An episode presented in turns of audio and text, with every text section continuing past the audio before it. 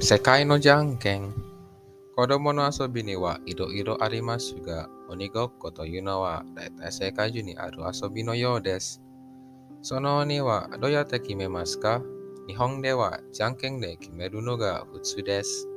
じゃんけんポンと言って、グー、チョキ、パーのどれか一つを出して、負けた人が鬼になります。このじゃんけんも世界各地にあってよく似ています。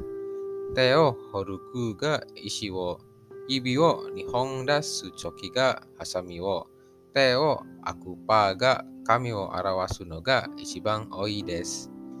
石とハサミと紙の勝負ですから、グーはチョキに勝って、チョキはパーに勝つことがわかります。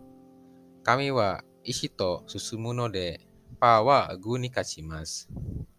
国によってグーが金槌だったり、紙が布だったりします。マレーシアのじゃんけんはちょっと違います。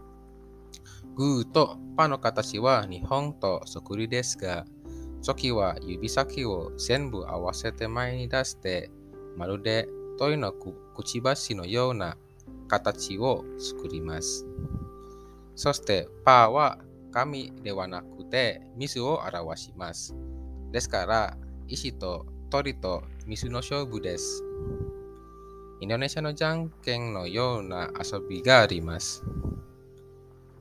掘り拳から親指だけを出すのが象で、人差し指だけを出すのが人、小指だけ出すのがアリだそうです。象が人に勝って、人がアリに勝つのはわかりますが、どうしてアリが象に勝つのでしょうか？